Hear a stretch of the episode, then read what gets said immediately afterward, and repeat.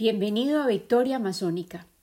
Este es el tercer episodio de nuestra cuarta entrega y se titula Contemplación e introspección. Los paralelos que existen entre un capullo que muere de manera que la semilla que protege en su interior pueda florecer y las palabras que deja como legado un profeta que se dispone a partir. Hola de nuevo, yo soy Lina Cuartas y después de dos meses de descanso imprescindibles me siento lista para regresar y sostener de nuevo la mirada de aquellos ojos rodeados de maleza que tan amorosamente describí en el último episodio. Esos eran los ojos de Laurita, ojos que anhelaban conexión, presencia, validación, de alguien que fuera testigo de su existencia y la validara.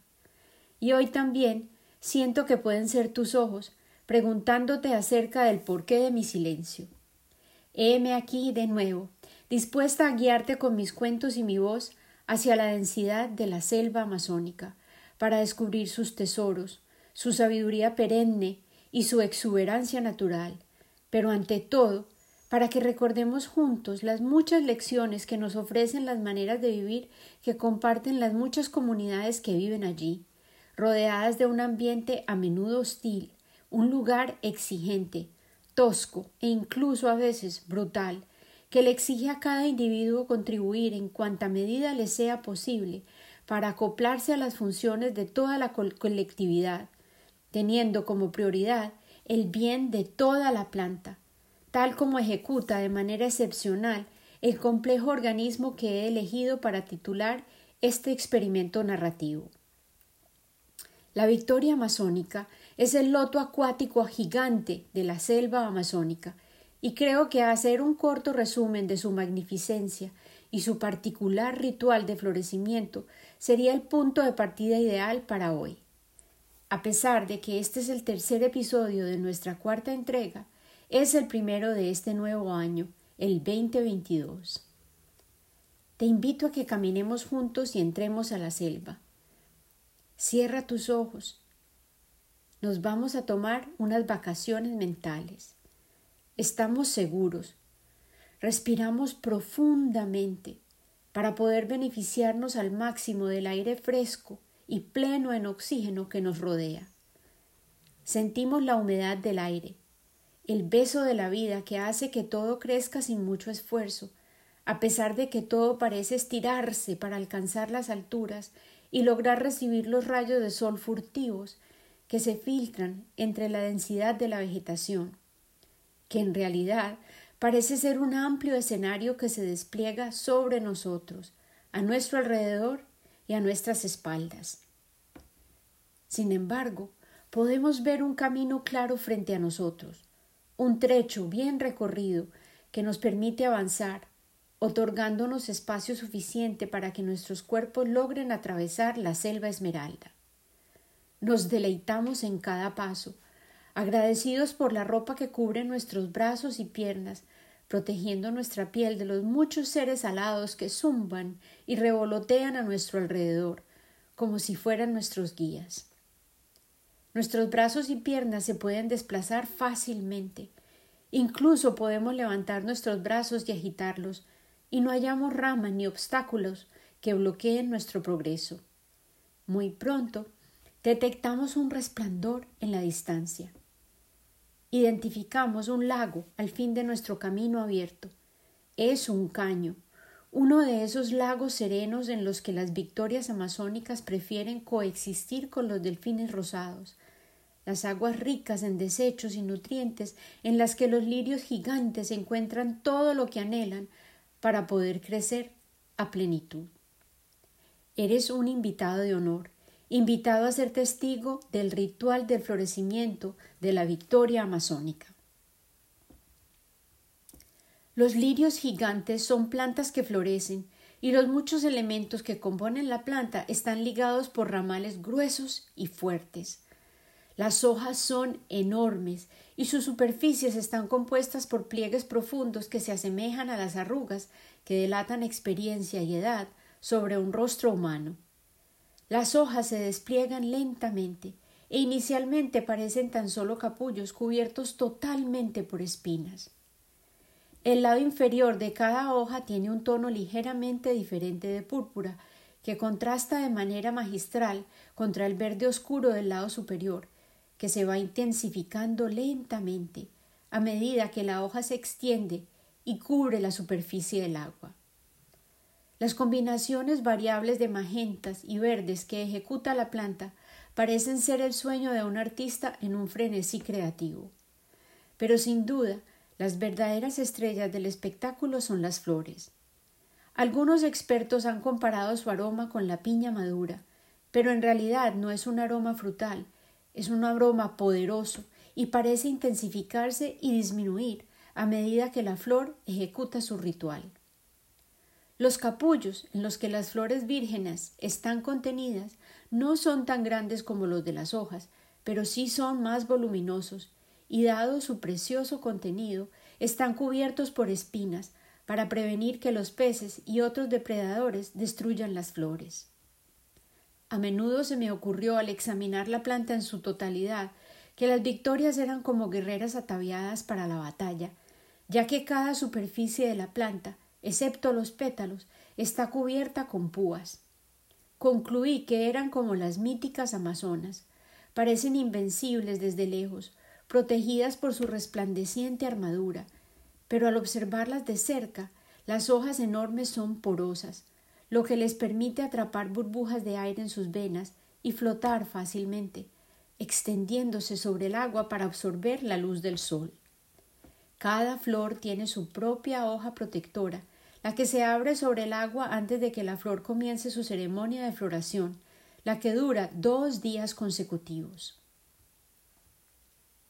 Las victorias tienen un historial largo y colorido, y han obsesionado muchas mentes antes de seducir mi imaginación. Las primeras historias que escuché fueron de los nativos, huitotos específicamente, quienes viven en el estado de la Amazonía colombiana, en inmediaciones del río Putumayo.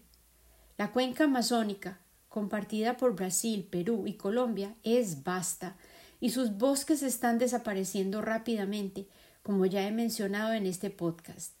Las victorias aparecen en muchos de los mitos de origen de muchas de las comunidades nativas. Los chamanes y curanderos valoran y respetan la flor, cuya esencia extraen por medio de destilación. Ellos creen que la esencia de Victoria Masónica tiene el poder de conectar el mundo de los vivos y el más allá. La flor requiere dos días para revelar su poder, durante los cuales cambia de color, desde blanco puro hasta magenta intenso. El ritual incluye movimiento físico de la flor misma. Durante el primer día, a eso de las cinco de la tarde, ella abre sus pétalos gradualmente, resplandeciendo en su infancia. Al abrirse plenamente, sus sépalos centrales se irguen, como si ofrecieran su presencia plena, y tal cual bailarina principal, vestida de blanco, se dispusiera a bailar toda la noche. La bella flor, hembra, se exhibe, sin pudor alguno, toda la noche. Alrededor de las diez de la mañana durante el segundo día, el capullo enorme cierra sus pétalos, a menudo atrapando un desafortunado cucarrón, intoxicado y cubierto de polen. Durante esta operación de polinización, la flor es macho. El capullo permanece cerrado hasta las dos de la tarde, cuando abre sus pétalos, libera su presa y vuelve a ser hembra. La flor se vuelve rosa y sus pétalos se estiran de manera que parecen querer tocar el agua que los rodea. En el corazón de la flor, una corona rosada se forma de los pétalos interiores y los estámenes amarillos secretan una sustancia olaginosa que hace que la flor parezca brillar y su color magenta se intensifica. La flor madura parece subrayar su presencia con su aroma y su color atrae muchos visitantes alados. Alrededor de las once de esa misma noche, aparentemente exhausta, la flor cierra sus pétalos. Se somete, inclinando la cabeza, y lentamente se sumerge, entregándose para morir bajo el agua. La flor se descompondrá lentamente, para así alimentar la planta que en vida le permitió ser y resplandecer, y, como último legado, dejará una semilla, como ofrenda que contribuirá a la continuidad de la vida de la planta en su totalidad. Decidí volver a repasar el proceso fascinante de la evolución de la flor de la victoria masónica para reiterar mi compromiso de honrar su esencia, la gloria de su belleza sin igual y su sacrificio asumido a voluntad, para asegurar la salud y el bienestar de la planta en pleno, su perpetuidad. Me he sentido agobiada a medida que el año anterior concluía y en colectivo percibía el anhelo de la esperanza que teníamos de asumir un nuevo comienzo, tal vez con una mejoría en el panorama de la pandemia y un renacer del entusiasmo en nuestras rutinas diarias. Sin embargo, el año ha comenzado con más incertidumbres y nuevos desafíos para nuestros sistemas de salud, instituciones educativas y más complicaciones para nuestras actividades sociales, las que parecían transcurrir tan natural, fácil y alegremente en ese antes de la pandemia que parece tan lejano. Debo confesar que me fue muy difícil recoger mis pensamientos y enfocarlos, intentando con todos mis mejores propósitos preparar mi mente, mi corazón y mi cuerpo para reiniciar mis episodios de este proyecto amado que comencé con la convicción de compartir historias, iluminar y resaltar la humanidad compartida que nos une a todos, al centrarme en un lugar particular, la selva amazónica, lugar con el cual he tenido una conexión apasionada durante toda mi vida. Percibo la ansiedad y el desasosiego que se ha sentado en nuestras realidades y me sentía insegura acerca de cómo lograr continuar mis historias, con la certeza de que fueran relevantes y de que estoy proporcionando un servicio, una voz que ofrezca inspiración, que nos convoca a sentarnos a escuchar historias, tal como lo hacían nuestros ancestros alrededor del fuego.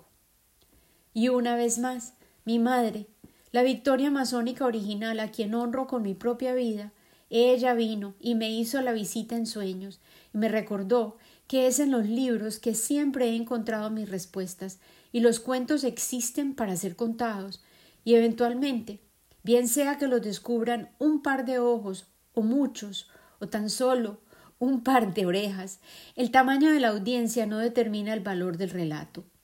Yo, la narradora, me deleito en el contar, y al narrar vuelvo a vivir los cuentos, creando magia, y tú, querido escucha o lector, participas en este poderoso hechizo al imaginarte las escenas a medida que las comparto, y las palabras mismas se convierten en semillas que generan conexión, entendimiento, identificación y por lo tanto las telarañas que sostienen a la humanidad se fortalecen, se revitalizan, se refrescan. El gozo compartido por todos los participantes de este ritual sagrado es el ingrediente secreto que ha mantenido a la raza humana capturada por el ejercicio de contar historias, de compartirlas, de escribirlas y de imaginar nuevas maneras de volver a contar antiguas narrativas.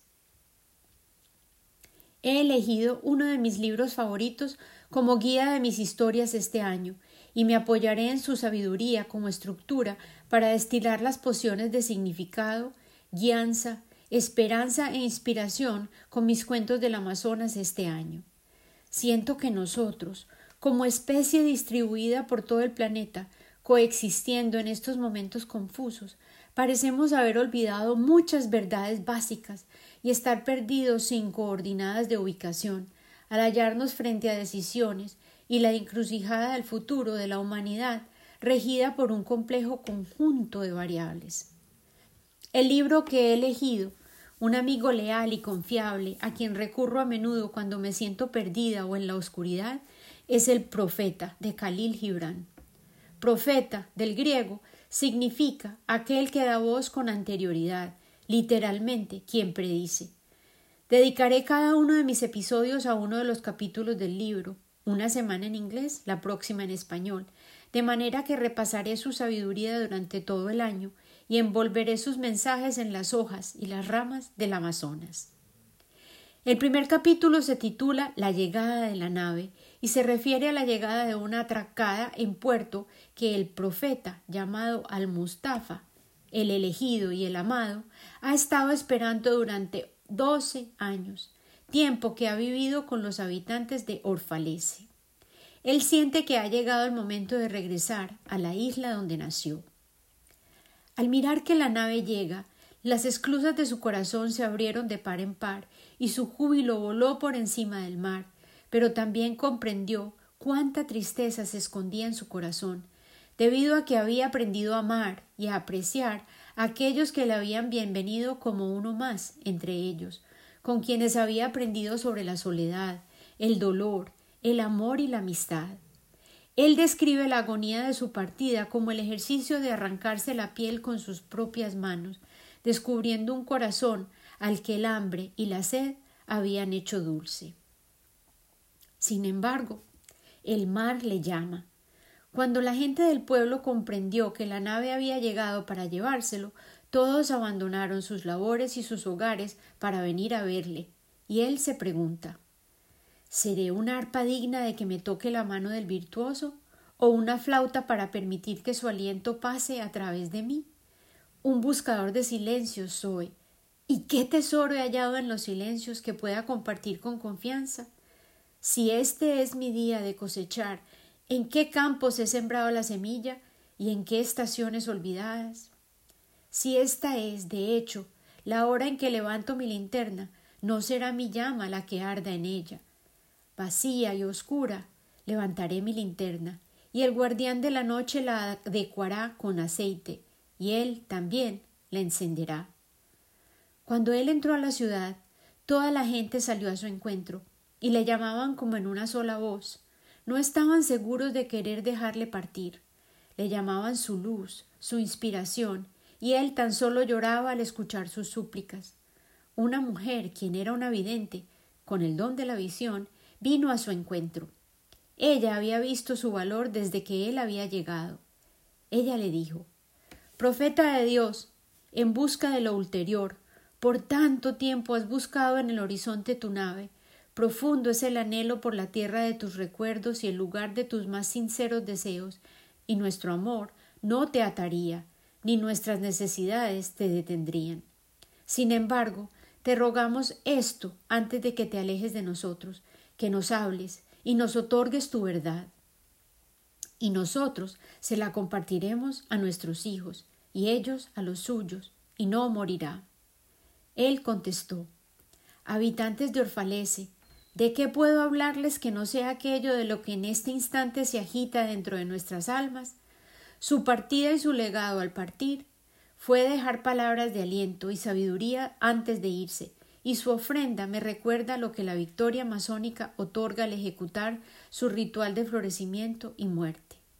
Por tanto, siguiendo ambos ejemplos, esto es lo que intentaré hacer episodio a episodio, semana a semana, hablar de aquello que aún en este instante se agita en nuestras almas, aquellos vientos que agitan las espigas doradas de las praderas de nuestro ser interno, aquellas preguntas que nos despiertan, cubiertos en sudor frío, preguntándonos ¿Ahora qué?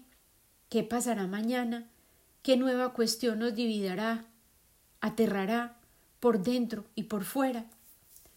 No obstante, en los tiempos del profeta y en los días que compartí con la gente inolvidable en la densidad de la selva esmeralda, existen verdades que permanecen sólidas, inamovibles, iguales, aquellas que se refieren al amor, lo que exige una relación sólida, lo que nuestros hijos son, temas tan mundanos como las labores diarias, tan cruciales como el alimento y la bebida, el misterio del trabajo, las olas infinitas del gozo y la tristeza en nuestras vidas, la necesidad real de un hogar, la ropa, la ciencia del vender y el comprar, el crimen y el castigo, la ley, la libertad, la razón y la pasión, el dolor, el autoconocimiento, la enseñanza, la amistad, la conversación, el tiempo, el bien y el mal, la oración, el placer, la belleza, la religión, la muerte y el último adiós.